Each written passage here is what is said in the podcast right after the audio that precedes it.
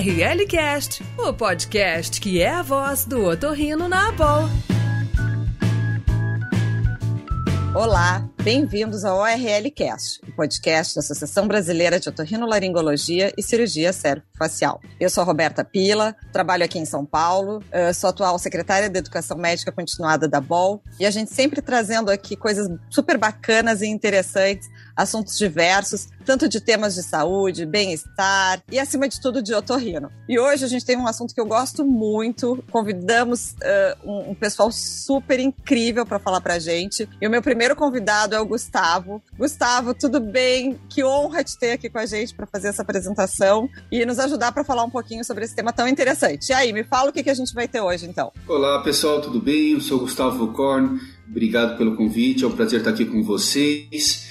É, eu sou também de São Paulo, é, sou professor da Unifesp, ex-presidente da BOL, e a gente vai falar sobre o tema voz profissional. E eu estou numa posição bacana que hoje eu estou como entrevistador, junto aqui com a, com a querida Roberta. E aí a gente vai chamar aí nossos super entrevistados, que é a Natasha Braga e o André Duprá. Então, pedir para cada um deles dar bom dia e se apresentar para a gente. Vamos lá. Olá, pessoal, tudo bem? Eu sou Natasha Braga, laringologista, sou professora de otorrinolaringologia da UFBA e coordenadora do serviço de laringologia de voz do Hospital das Clínicas da Universidade Federal da Bahia. Sou doutora em otorrino pela USP, ex-diretora de comunicação da BLV e sou médica da Redditor. Olá, pessoal.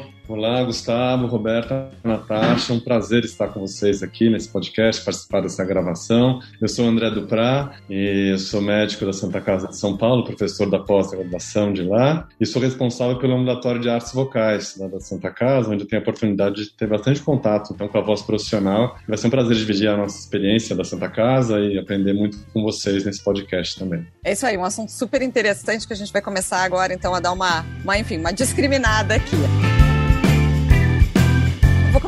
Uma pergunta para o André. André, me fala um pouquinho então o que, que tem de diferente que a gente tem que fazer é, em relação aos cuidados para esse profissional da voz. Como é que é a, a, questão da nossa avaliação e o quanto isso é, deve ser diferente? Como é que funciona? É perfeita pergunta, Roberta.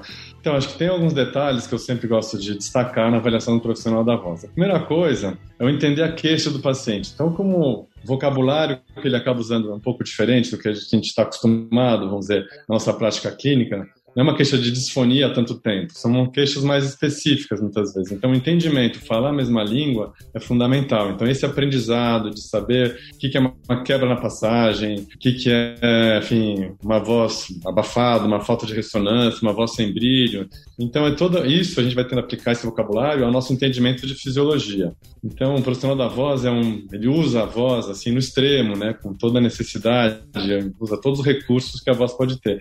Então, o entendimento da fisiologia fisiologia da, da fonação ele é fundamental para a gente poder ajudar os pacientes. Então, entender essa queixa qualquer, esse vocabulário qualquer, entender muito da fisiologia da emissão, né? E passando esse entendimento para a voz cantada. E acho que são esses os principais pontos. Outra coisa é entender em que meio que ele está, né? Qual requinte que aquele profissional tem. Então, entender os estilos, que necessidade tem cada estilo vocal, então qual que é, é enfim, as necessidades, assim, em termos de técnica daquele estilo, quanto aquela prega vocal ela precisa estar tá perfeita para atingir atingir aquele requinte que ele busca. E nesse universo, entender também o, a demanda que esse profissional tem, né? com que intensidade que ele usa e o impacto que isso pode ter. Então, entender muito o perfil daquele profissional. Então, é, eu focaria muito nesse entendimento. Né?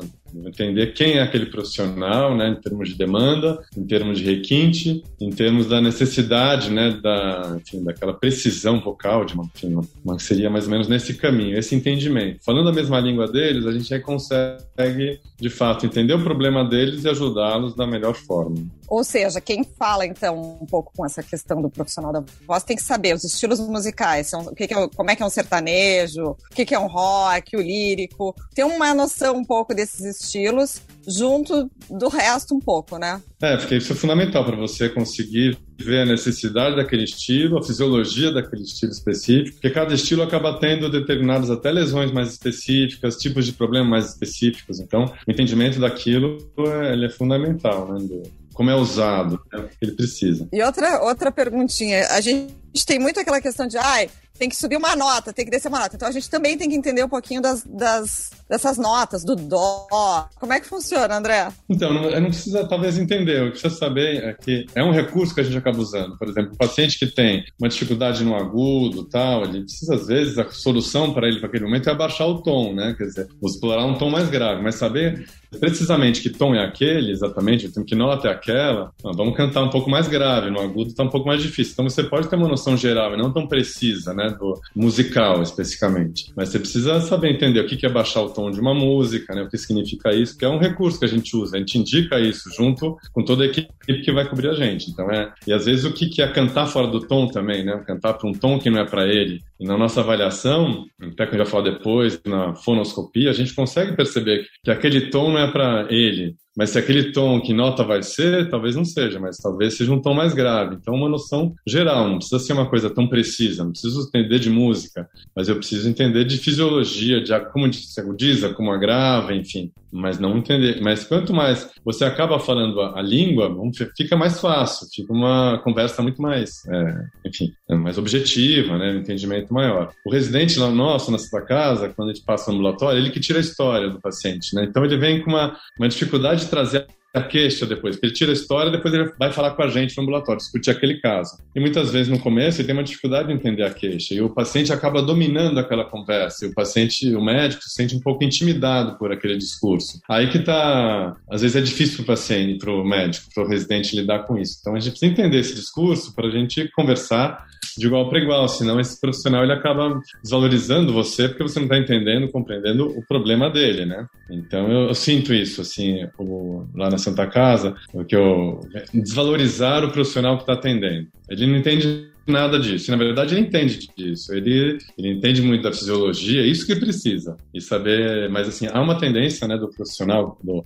do paciente, do cantor, desvalorizar um profissional que não, não fala a mesma língua, né? Então, acho que é basicamente é entender, para dividir esse vocabulário junto, né, com ele. Bem interessante, André. Você vê que só essa primeira pergunta a gente podia ficar um podcast só falando sobre isso, né? Um assunto super vasto. Agora vamos mudar um pouquinho o foco. Como é que o otorrino, como é que é a avaliação do profissional da voz, se a gente for comparar com outros, né, outros pacientes, outras pessoas que vindo procurar, e até aproveitar essa pergunta, você comentar um pouquinho sobre alguns fatores que podem influenciar alergia, rinite, uma alteração auditiva ou qualquer outros fatores que podem interferir na performance do cantor? Bem, então, é, nós temos que imaginar que todo o trato vocal interfere na, voz. Então, devido à importância do trato vocal na voz, nós temos que avaliar esse paciente como um todo. Então, a primeira coisa que eu observo é como ele vem conversando comigo, a voz, a fala, a articulação, a entoação, a pausa,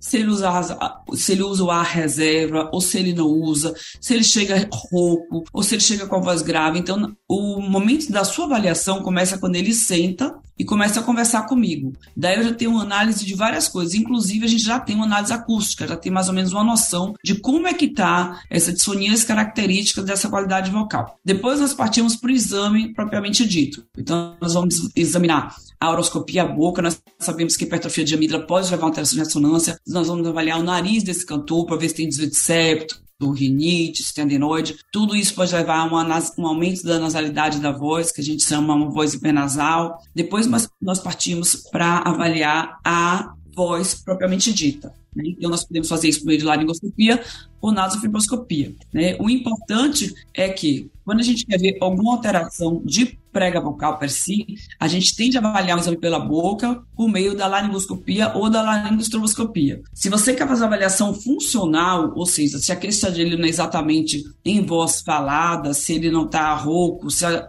queixa dele está relacionada ao canto. Em alguns registros ele está tendo quebra, ele está tendo algumas alterações, alguns, como eles falam, alguns buracos na voz. Tem esse, tem esse refrão aqui, doutora, que eu não estou conseguindo fazer. Nesse momento, nós vamos fazer a avaliação funcional do cantor, para a gente ver as construções, movimento de língua, posicionamento de língua, o que é que está acontecendo no momento da queixa e fazer uma analogia entre a queixa do cantor e a avaliação funcional da voz. Na laringoscopia, nós geralmente nós vemos o vestíbulo com pórtico velo faríngeo, temos que ver como é que está esse véu, se, se esse véu está fechando bem, se existe uma hipotonia do véu, que aí leva muitas vezes a um gap, a uma incompetência velofaríngea, e isso aí você vai ouvir uma hipernasalidade, o alongamento e elevação laríngea, aquele, aquele cantor que tem a laringe muito alta, Geralmente ele está fazendo um quadro de disfonia funcional. Então, você já vê o cantor quando ele fala o, o agudo e a voz e a laringe sobe muito. Você já vê a tensão, inclusive cervical, durante esse movimento a mobilidade das pregas vocais, se as pregas vocais estão abrindo e fechando,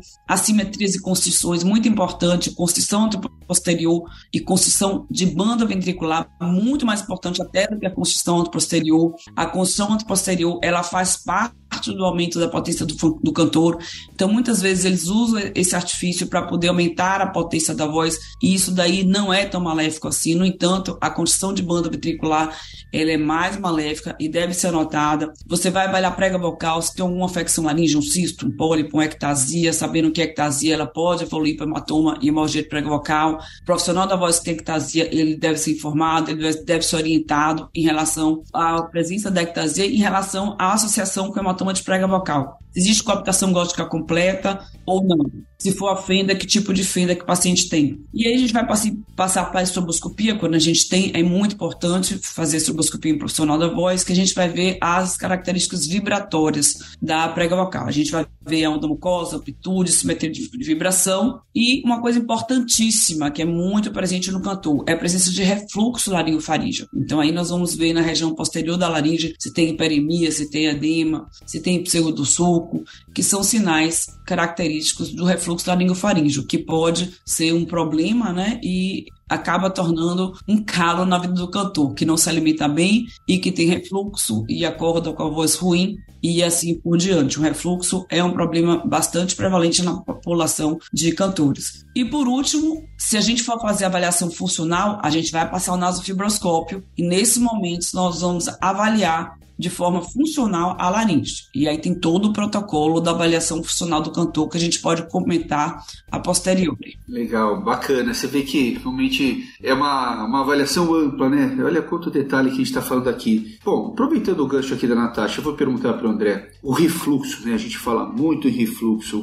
Qual que é a influência do, do refluxo na voz do cantor, André? Então, pensando aqui, complementando um pouco o que a Natasha falou e na sua pergunta, aí é comum a gente ver um cantor e achar sinais de laringite crônica ali, né? Um edema difuso, de prega mesmo, edema retocricoide, sinais, vamos dizer, de, de inflama, inflamação. E a gente precisa entender, assim, o que, que é do uso da voz, do que, que é da demanda dele, se é uma coisa de um fonotrauma levando a toda aquela alteração laringe, aquele edema, se é uma questão de rinite, se é uma questão outra, ou se é o refluxo. Então, nesse sentido, a gente tem que. O refluxo ele é mais um diagnóstico diferencial no entendimento daquela laringite crônica que a gente está avaliando né, no nosso exame. Então, o refluxo, sem dúvida, é, um, do, é um dos, uma das causas mais comuns é, que a gente vê no dia a dia. Conforme o perfil do cantor e o estilo, ele é mais exposto a abusos, né, vamos dizer, de dieta, abusos aí, é, que contribuem para o refluxo também. Né? Então, é uma coisa que a gente tem que buscar isso né, na demanda dele, de, enfim, na, nos hábitos de vida dele, né, o quanto ele está predisposto ao refluxo, porque não é um diagnóstico fácil, como vocês sabem, acaba sendo um diagnóstico, às vezes, de exclusão, então a gente não pode olhar para o paciente, ah, isso aqui é refluxo e ponto. Então, a gente tem que pensar no refluxo, pensando em outros fatores que também podem estar ali como diagnóstico diferencial, né, como eu vinha falando. E uma vez essa, essa laringite crônica pelo refluxo vai causando um edema difuso, então uma voz mais grave, ela pode ter o refluxo por trás, um edema ele pode ter refluxo por trás, o pigarro causado né, pelo refluxo também, o ato de pigarrear, também pode gerar mais assim reação inflamatória laríngea. Então, uma coisa que a gente sempre pergunta, mas o que eu vejo muito, assim, eu vejo nos anos 90, vamos dizer, a gente via nos nossos pacientes que já vinham, ah, doutor, eu tenho fenda, eu tenho fenda, né? Então, já vinha com esse diagnóstico da fenda, era uma coisa que os cantores, e até hoje persiste, mas é a fenda é um diagnóstico muito forte para eles, né? E não é um diagnóstico que realmente, não é, não é um diagnóstico propriamente dito, mas eu tenho fenda, daí você examina, eu tenho, eu tenho a fenda, né? Então, a fenda, ela está num um outro contexto. O refluxo, ele vem da mesma, com o mesmo peso. Eu tenho refluxo. Então, que é um diagnóstico como era a fenda nos anos 90, hoje, eu diria que o refluxo é o principal diagnóstico que o paciente carrega com ele. Então, ele já vem dizendo para você que ele tem refluxo. E muitas vezes ele não tem refluxo. Então, nosso papel aqui, atualmente, é muito mais mas entender se aquele refluxo é um componente real daquele de problema para ele que precisa ser focado tal, e muitas vezes é, ou se é mais um carimbo que ele está recebendo. E na verdade tem outras coisas por trás daquela laringite crônica. Então hoje em dia eu vejo muito mais o refluxo como atenção ao refluxo, porque todo cantor já chega com esse diagnóstico. Será que é por aí mesmo? Ou tem algum outro fator por trás dessa laringite crônica, né? É uma atenção que eu daria ao refluxo, assim. E, e, muitas vezes ele não tem nenhuma queixa clara no refluxo. Esse carimbo ele foi é, dado pelo próprio examinador que fez diagnóstico que tem refluxo. Ele nem sabe o que, que ele sente, o que representa o refluxo para ele como sintoma. O que, que é o refluxo, né? O refluxo não é uma laringoscopia que dá, enfim, é, uma, é muito mais complexo do que isso. Uma coisa que eu falo muito para meus residentes, assim, que eu acho importante no entendimento da, da, avaliação do cantor é ouvir música, né? Ouvir a voz cantada. Então, quem gosta de ouvir música, acho que teria o um perfil para atender o cantor, gosta de voz cantada, assim. Mas quem não, não tem o hábito de escutar a música, acaba não, não tendo um interesse específico por esse assunto. Então, é isso que vai diferenciar, na verdade, um otorrino que está apto a atender cantor ou que tem, vamos dizer, é, o entendimento, né? E quando a gente escuta a voz de um cantor, não tem como a gente não pensar na fisiologia daquela emissão, né? Nossa, esse ajuste, será que tá machucando? Ele, nossa, ele forçou muito aqui. Então, todo cantor que a gente escuta, que eu escuto a música, não tem como eu não pensar no funcionamento daquela laringe. E isso acaba me ajudando bastante no entendimento um pouco da fisiologia, de pensar o quanto aquele cantor força ou não, aquele estilo, quanto ele tá natural, quanto tá leve. Não tem como eu ouvir um show e não pensar na laringe especificamente, né? O grau de tensão daquela laringe, naquele, naquela música, naquela nota. Isso é uma coisa que acaba dando, assim, muito... A gente faz olha aquele nariz, aquele nariz teria, se eu fizesse uma mudança assim. A gente fica pensando de uma forma, todo o tempo pensando, né? E eu, quando escuto uma música, seja num show, seja, num, enfim, né, só escutando a música, não tem como eu não pensar na laringe. Isso ajuda bastante, né? E às vezes até emitir, imitar aquele pouco aquele som, né? Fazer não é isso que está acontecendo ali. Esse esforço aqui está pegando um pouco mais de tensão. É uma coisa que me ajuda bastante nisso, nesse entendimento da fisiologia e aí poder ajudar. Porque o nosso paciente cantor, a gente também vai ver ele cantando. Isso dá muita informação para a gente desse ajuste, né? Que a gente pega ele no, no, Instagram, pega ele em algum lugar, tem algum vídeo dele, hoje é muito fácil de ter. Você vai ver aquele ajuste, o quanto aquilo pode ter um potencial nocivo, né? Ou um potencial, uma boa, uma, uma emissão, vamos dizer, favorável, bem fisiológica. André, é, complementando então o que a gente tinha falado antes ali, o que a Natasha falou da avaliação do cantor e do profissional de voz, é, associado a essa, a essa tua, tua, tua questão aí da, do ouvir cantar, como é que funciona então esses exames que a gente faz para avaliação? Então, a gente faz laringo, estrobo, e essa avaliação funcional é, da laringe, fonoscopia, enfim, ela funciona então com a voz falada e com a voz cantada? É, como é que funciona? Funciona? Como é, como é que são esses exames, então, para essa avaliação, bem especificamente? O que, que é fundamental a gente fazer nesse profissional de voz? Olha, eu já peguei, assim, fazer a fonoscopia, ponto. Olha, vem aqui, vou pedir para ele cantar e vou fazer um relatório dessa fonoscopia, né? Dos ajustes que ele faz durante a naso. Ela fica um pouco solta, essa avaliação. Então, é, fazer um relatório de um ajuste que ele fez. Ela tem que ser, a Natasha até citou quando ela comentou, é uma coisa bem específica. Eu preciso saber o que eu estou buscando naquele, naquele exame né? Então eu vou atrás realmente da queixa que ele tem, onde que está a quebra na passagem, então preciso ver a passagem dele, que ajuste que ele faz na fonoscopia. Eu estou com uma dificuldade de, de, atingir um agudo ali, eu preciso ver o grau de tensão que ele vai ter na fonoscopia. Então ele já precisa ver para mim com uma queixa específica, né? Se é um paciente que não tem nenhuma queixa, talvez eu nem faça a fonoscopia. Ele veio só para, ah, queria ver se minha corda vocal tá boa. Eu não vai fazer, vai ficar uma coisa muito solta. Então, porque é um exame muito subjetivo também, né? Uma coisa que você vai descrever ali, é, depois, enfim, os outros examinadores escreveriam de uma forma diferente. Então, o entendimento que a gente precisa ter é muito pontual para aquele ajuste específico. Então, a gente tem que estar tá ali já, em geral, quando eu faço a fonoscopia, eu já entendi realmente qual que é a queixa queixa dele, eu sei que eu quero ver naquele momento, naquele ajuste. Eu conversei com o professor de canto, que está com uma dificuldade em determinado momento, que ficou com uma dúvida. Eu conversei com o fonoaudiólogo, que tem alguma dúvida específica de determinado ajuste. Então a gente vai muito focado. É, naquele momento, é isso que está acontecendo. Porque senão fica uma coisa muito solta, né? É pouco objetiva. O exame já é subjetivo, né? daí você fica deixando essa avaliação vaga. Então, preciso saber o que, que eu busco nessa avaliação funcional. E o que a Natasha falou, essa tensão também de prega vestibular é, é o grande problema, né? O grau de tensão da prega vestibular que vai estar, o quanto aquela prega vestibular está sufocando a prega vocal, né? E em que momento aquilo está acontecendo. Então, é, acho bem um foco ali você mata a charada, você de fato agrega, mas uma avaliação fonoscopia solta assim, acho que não acaba não, não trazendo grande mudança. Então, não é todo paciente que eu faço a fonoscopia, às vezes, ou na primeira consulta. Em geral, eu faço só, posso fazer a laringoscopia, depois eu converso com o professor de canto, eu vejo, entendo melhor, e daí faço uma fonoscopia mais dirigida para uma queixa mais específica. Poxa, bacana, realmente. Esse é, é, é, outro assunto também muito interessante. Você vê que cada um desses temas a gente podia ficar aí falando, né, acho que não só o podcast inteiro, mas acho que talvez o dia inteiro não ia esgotar. Né? É, então, realmente, a gente já está vendo aqui que não existe um protocolo universal, quer dizer, não tem uma receita de bolo, isso vai variar muito de, de cada, cada cliente que a gente está vendo, ou paciente. Eu acho que isso é uma coisa importante, eu acho que talvez um marco que ficar aqui claro para nós é o seguinte: ah, se, por exemplo, para quem está na, na, área da laringe, se você pegar, por exemplo, neurolaringe, você vai pegar, assim, principalmente casos de paralisia, casos de distonia, etc., e assim vai. Agora, se você vai pegar alguma área, por exemplo, voz profissional, você pode pegar tudo. Você pode pegar caso neurológico, você pode pegar lesão benigna, você pode pegar lesão maligna, você pode pegar pegar alteração funcional, e quando alteração funcional você pode encontrar mais diversas situações, quer dizer, realmente é, é, um mundo muito amplo, e até realmente uma dificuldade que não só no Brasil a gente tem, mas fora, é justamente conseguir fazer pesquisa na, na área da voz profissional devido a essa enorme quantidade de variáveis. Você está ouvindo ORL Cast.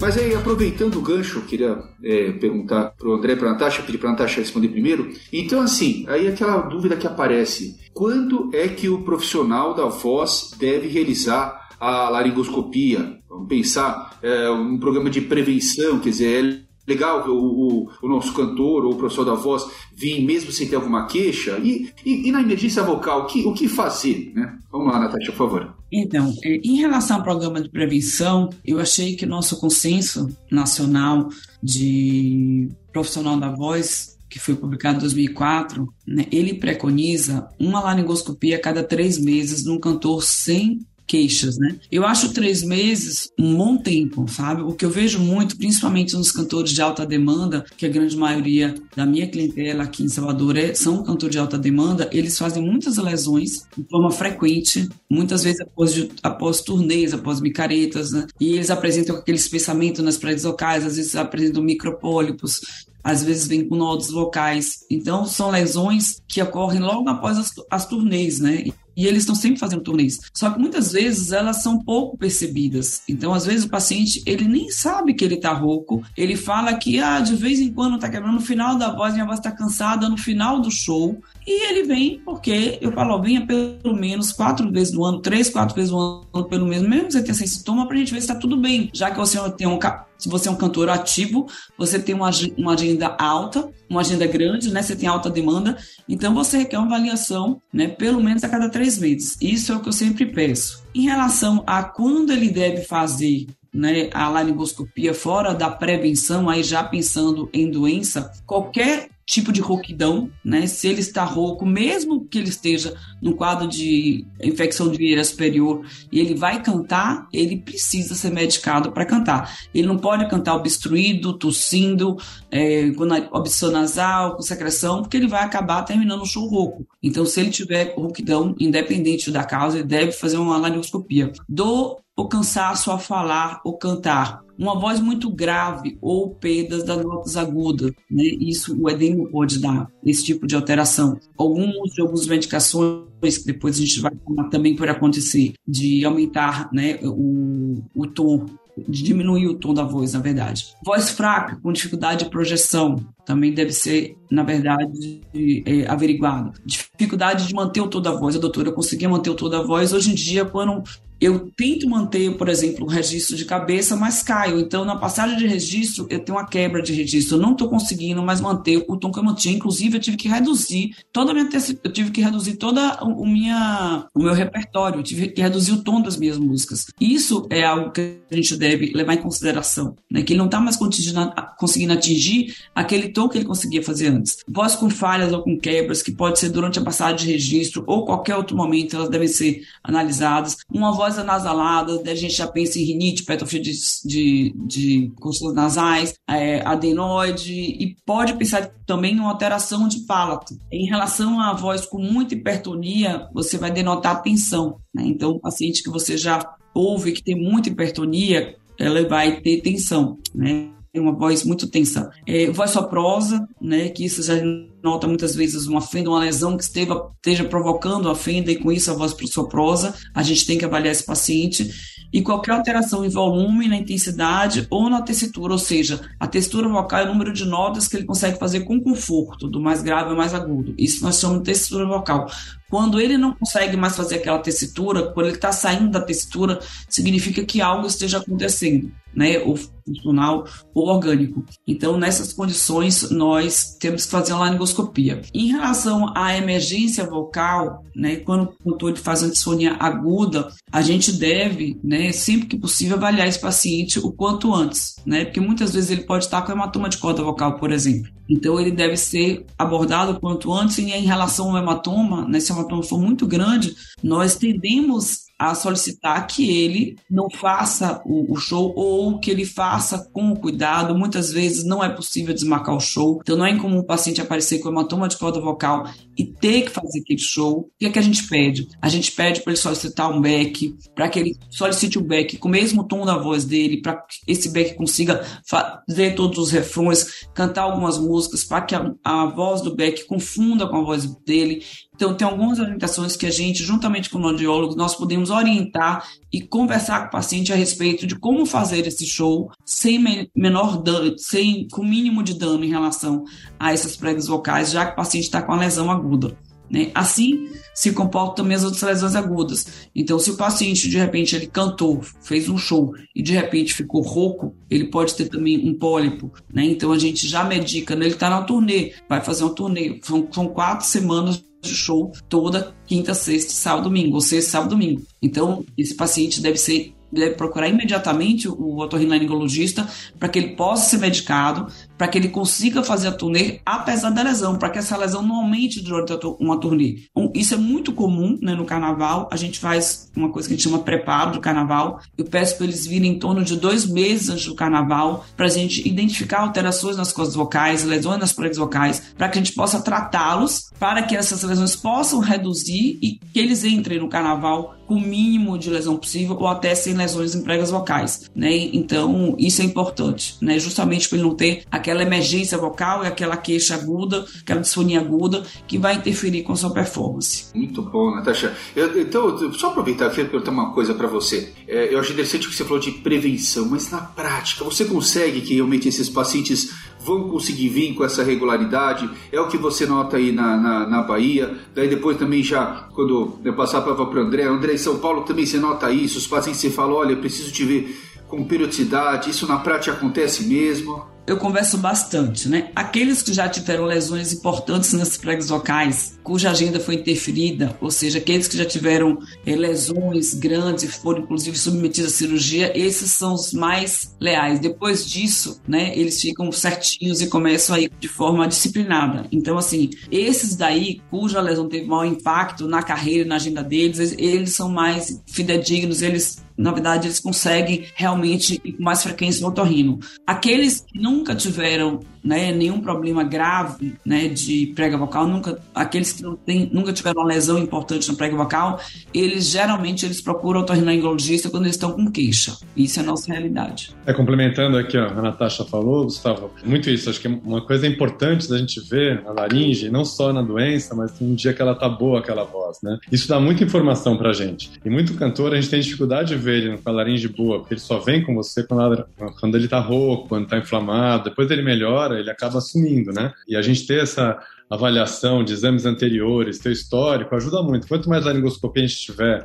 daquele paciente, mais rico vai ser o nosso entendimento daquela lesão. Então a gente tem que ter um padrão normal. Então eu acho que é comum eles não voltarem. Né? Ó, depois eu quero te ver, se melhora ele não volta. Essa prevenção, sem dúvida, como a Natasha comentou, depois que ele passa por uma situação de estresse maior, ele começa a seguir um pouco mais, assim, com uma certa frequência, uma maior preocupação. Porque para eles, aquela sensação, eu sinto de, ah, minha voz pode, eu sempre pude, mas ele vai cantando, o tempo vai passando, ele vai ficando mais vulnerável de alguma maneira também. Né? A demanda vai aumentando, o tempo vai passando, enfim, e lesões podem se ir desenvolvendo. Então a gente tem que ver a evolução dessa prega, ter uma avaliação quando ele tá bom, quando ele tá ruim, tudo isso ajuda muito, porque se só vê ela inflamada, você não consegue às vezes concluir, né? É, fechar um diagnóstico preciso, né? No histórico você consegue. Entendendo o histórico dele, você fica muito mais é, confiante no diagnóstico, em tomar a sua conduta. Nossa, ele não tinha essa lesão, apareceu agora, tá? não tinha nada. Aquela prega vocal tinha uma imagem dela, não tinha nenhuma lesão mesmo, agora tem. Ou já tinha alguma coisinha aqui ou não, então tudo isso a gente leva em consideração é, na hora de tomar uma decisão cirúrgica, na hora da gente tomar uma, enfim, seguir um caminho. André, na prática, o que, que você vê, por exemplo, quando você pede para o paciente, ó, vem com uma regularidade, preciso te ver, como é que é na prática aqui em São Paulo? Tem dois pontos. Tem aquele paciente que não quer vir também, mesmo agudo, ele quer tomar realmente a medicação dela, então, dele, que ele já tá, ou já toma por conta própria, ou te liga pedindo socorro sem você ver a laringoscopia. Isso é uma coisa para evitar ao máximo, é uma coisa que a gente tem que realmente fazer, no momento que ele está realmente rouco, fazer a laringoscopia é fundamental, né? Um tratamento telefônico, você sem ver a laringe, ele deixa muito a desejar, é impossível você de fato estar é, tá tomando a melhor conduta. E depois, quando ele fica bom, assim, a gente, hum, é, é, raro ele voltar, como eu disse, não é uma coisa que a gente vê, ah, fazer uma prevenção, daqui a um mês, daqui a um ano você volta, daqui a seis meses você volta. Eu não vejo isso acontecendo com uma certa regularidade idade, não. No máximo, o cantor lírico, talvez, eu diria que é o que mais é, procura a gente, vamos dizer, fazer um, um check-up. Outros cantores populares, assim, outros estilos, é muito mais raro a procura, é, assim, sistemática, de uma forma mais é, preventiva, de fato. A gente vai ver eles na hora do, do que precisa de fato. Né? Então, aproveitando aí a, o gancho de André, uma coisa importantíssima que acontece com frequência, que a gente deve evitar cada dia mais, é que tem muitos pacientes que eles ficam muito tempo sem ir ao nosso consultório e de repente numa turnê acontece aquela disfonia aguda e ele liga pra gente, quer fazer uma telemedicina pra gente tirar ele daquele da disfonia, ele tá numa turnê, ele não vai poder fazer o exame, tá fora, e ele quer que a gente medique estando sete, oito meses sem avaliar esse paciente. Então, a gente tem que evitar ao máximo que isso aconteça. Então, isso depende muito da gente, né? Antes, eu acaba ficando, né, enfim, eu me envolvia com a situação, acaba ficando com pena e ajudando de alguma forma, e isso prejudica. Porque depois o paciente vem um tempo depois, ele tinha uma lesão pequena que aumentou e a gente subdiagnosticou porque a gente fez a telemedicina, passou qualquer remedinho e o paciente, corticoides, etc., o paciente ficou bem. Então isso é uma coisa que eu não faço mais. O que eu faço é o seguinte, vai ter um turnê importante, vem antes da turnê, vai ter uma gravação DVD, vem antes da gravação DVD. Então eu já falo, já sei mais ou menos, uma coisa que a gente tem que ficar antenado também em relação à agenda do cantor, cantor, né? Então, carnaval, turnês, no, no, caso dos cantores líricos, vocês que trabalham com, com cantores líricos, uma época prévia, quando você está previamente a uma, um evento importante, né, uma peça, a gente pede para ele vir antecipadamente para a gente poder fazer uma avaliação, medicar se for necessário, se tiver alguma lesão incipiente, para que ele faça a turnê tranquilamente. Eu gostaria de complementar também em relação à avaliação funcional do cantor, que sempre antes de fazer a avaliação funcional, vale a pena você escutar o cantor cantando, você escutar aquele ajuste antes de colocar o naso. Então, para aí você já imaginar, como eu tinha dito, né? Quando você vê um cantor cantando, você imagina aquela laringe, você já vê ele cantando na sua frente, você vai imaginando o ajuste que ele faz, o quanto tem de tensão cervical, o quanto ele força o pescoço, ou não, enfim. Então, aí você vai fazer o exame, eh, já com uma coisa que, assim, já tendo imaginado, né, qual seria o comportamento dele. Então, essa. E outra coisa interessante que eu observo, não sei se a Natasha e o Gustavo observam também, muitas vezes na hora que ele canta na nossa frente aqui, ele pode ter um pouco mais de tensão, tal, ali, que você percebe. Na hora que você faz o naso e ele começa a cantar, muitas vezes a tensão diminui. Ele acaba contando até melhor do que ele é, cantou sem o naso caso. Né? Minha leitura disso, e uma coisa que a gente observa na Santa Casa com uma certa frequência, essa melhora né, da qualidade vocal na presença do naso fibroscópio. Então, acho que é uma coisa que a minha leitura, na hora que tem tensão, né, o paciente está fazendo muita tensão durante o exame, vai incomodar. Então, por ter o naso ali, ele acaba fazendo menos tensão e acaba tendo, às vezes, um desempenho de qualidade vocal melhor ainda por ter tirado a tensão para se defender do naso fibroscópio. Então, é, uma coisa que a gente acha interessante nesta casa, de uma forma bem frequente a gente observa isso. Deixa eu perguntar uma coisinha, é, pegando, pegando essa questão da, da, emergência vocal que vocês estavam falando, dos sistemas todos de prevenção, a gente pega muito paciente que é, nessa questão fica disfônico subitamente e a gente às vezes não entende direito o que estava acontecendo. E aí quando a gente vai fazendo uma anamnese né, bem, bem mais profunda, a gente começa a ver que eles fazem muita automedicação, seja uma medicação que a gente já deu anteriormente por alguma alteração, eles vão lá e replicam e repetem o mesmo tratamento, ou então às vezes até medicações que eles não falam que estão usando. Então, sejam os esteroides, hoje em dia a gente tem muito uso de, dos hormônios, tanto né, as mulheres ali no gel, os homens para ficar, seja GH, seja testosterona, enfim. É, eventualmente uso de descongestionantes, ficou resfriado, vai lá e quer usar um descongestionante para melhorar. E, e algumas outras, então, isotretinoína. Enfim, como é que funciona essa relação das, dos efeitos dessas medicações é, na voz desse paciente? O que, que vocês têm para falar? Na verdade, é, nós temos vários remédios né, que acometem a voz e alteram a qualidade vocal e a laringe. No entanto, vamos focar nos mais importantes. Então, os principais vilões da voz são os esteroides anabólicos androgênicos, né, os EAAs. São utilizados em larga escala né, pelos profissionais da voz com o objetivo de promover hipertrofia muscular no entanto, muitas vezes eles não sabem que, além da hipertrofia muscular, eles vão promover também a hipertrofia da musculatura da laringe. Então, com isso, além da hipertrofia da musculatura da laringe, ele vai ter hiperplasia também do tecido, aumento do estroma, a prega vocal vai ficar mais pesada e a voz vai ficar mais grave e vai perder os tons agudos. Além disso, o paciente vai ter disfonia também. Então, não é só o agravamento da voz, é também a disfonia que vem junto com esse uso de, de hormônio. Então, os hormônios masculinos, eles devem ser evitados ao máximo, serem utilizados pelos profissionais da voz, a não ser que tenha realmente indicação, a paciente na menopausa, que esteja, esteja com deficiência desse hormônio. Em relação à hidratinoína, que é um remédio muito usado para acne, ele resseca muito a pega vocal. Então, principalmente cantores de alta demanda, eles devem ser proscritos em períodos de show, quando a agenda está mais cheia, né, carnaval e performance durante a peça, eles devem ser realmente evitados. Em relação aos descongestionantes, da mesma forma que a isotretinoína e diuréticos, eles vão promover, promover uma diminuição do muco da corda vocal. E com a diminuição do muco, você vai ter automaticamente uma hiperadução glótica, ou seja, a prega vocal vai se aproximar mais sem o muco. E com isso você vai ter uma aproximação da prega vocal mais, na verdade, maior, com maior tensão e sem muco. Isso vai levar a lesões nas pregas vocais e a disfonia. Então, esses são as principais medicações e os antidepressivos também, que também ressecam a prega vocal. Essas são as principais medicações, são os principais vilões do uso de medicamento na os efeitos medicamentos na prega vocal na laringe. Bom, e, e, então também é legal a gente comentar quais são né, uh, medicamentos, principalmente é, algumas condutas que alguns pacientes tomam, mesmo sem procurar o médico por conta própria.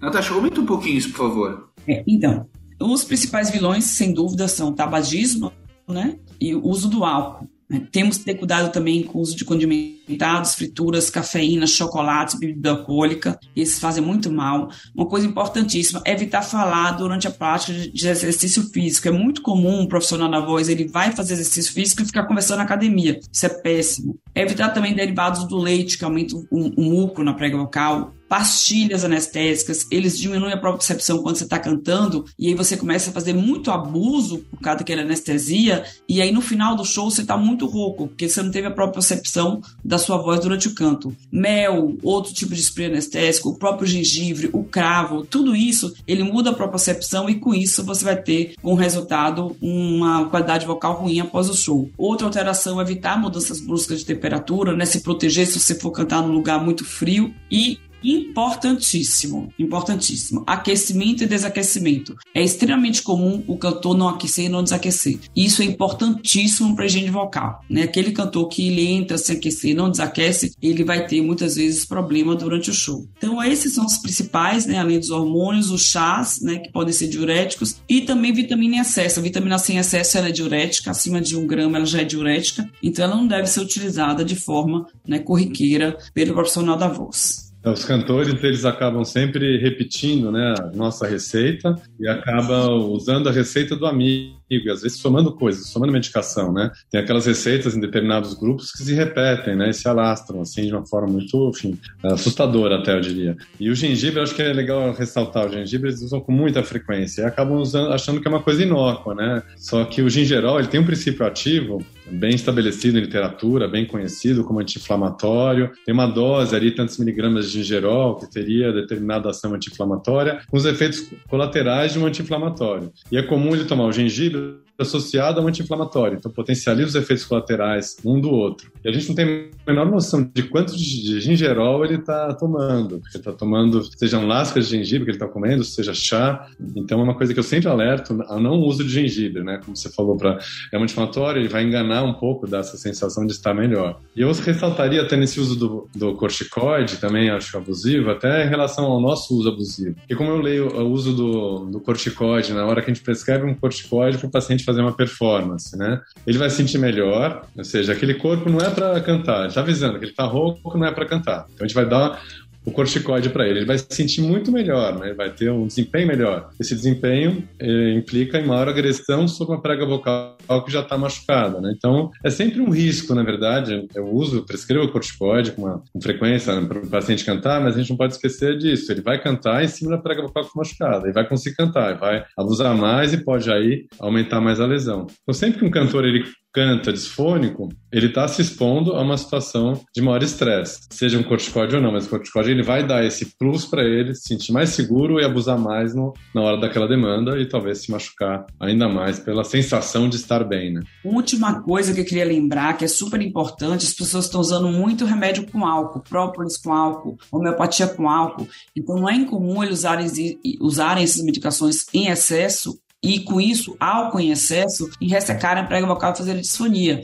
Então, atenção para isso, atenção para os veículos alcoólicos que estão presentes em vários componentes naturais, né? Isso também causa efeitos maléficos nas pregas vocais na laringe. ORL Cast, o podcast da boa.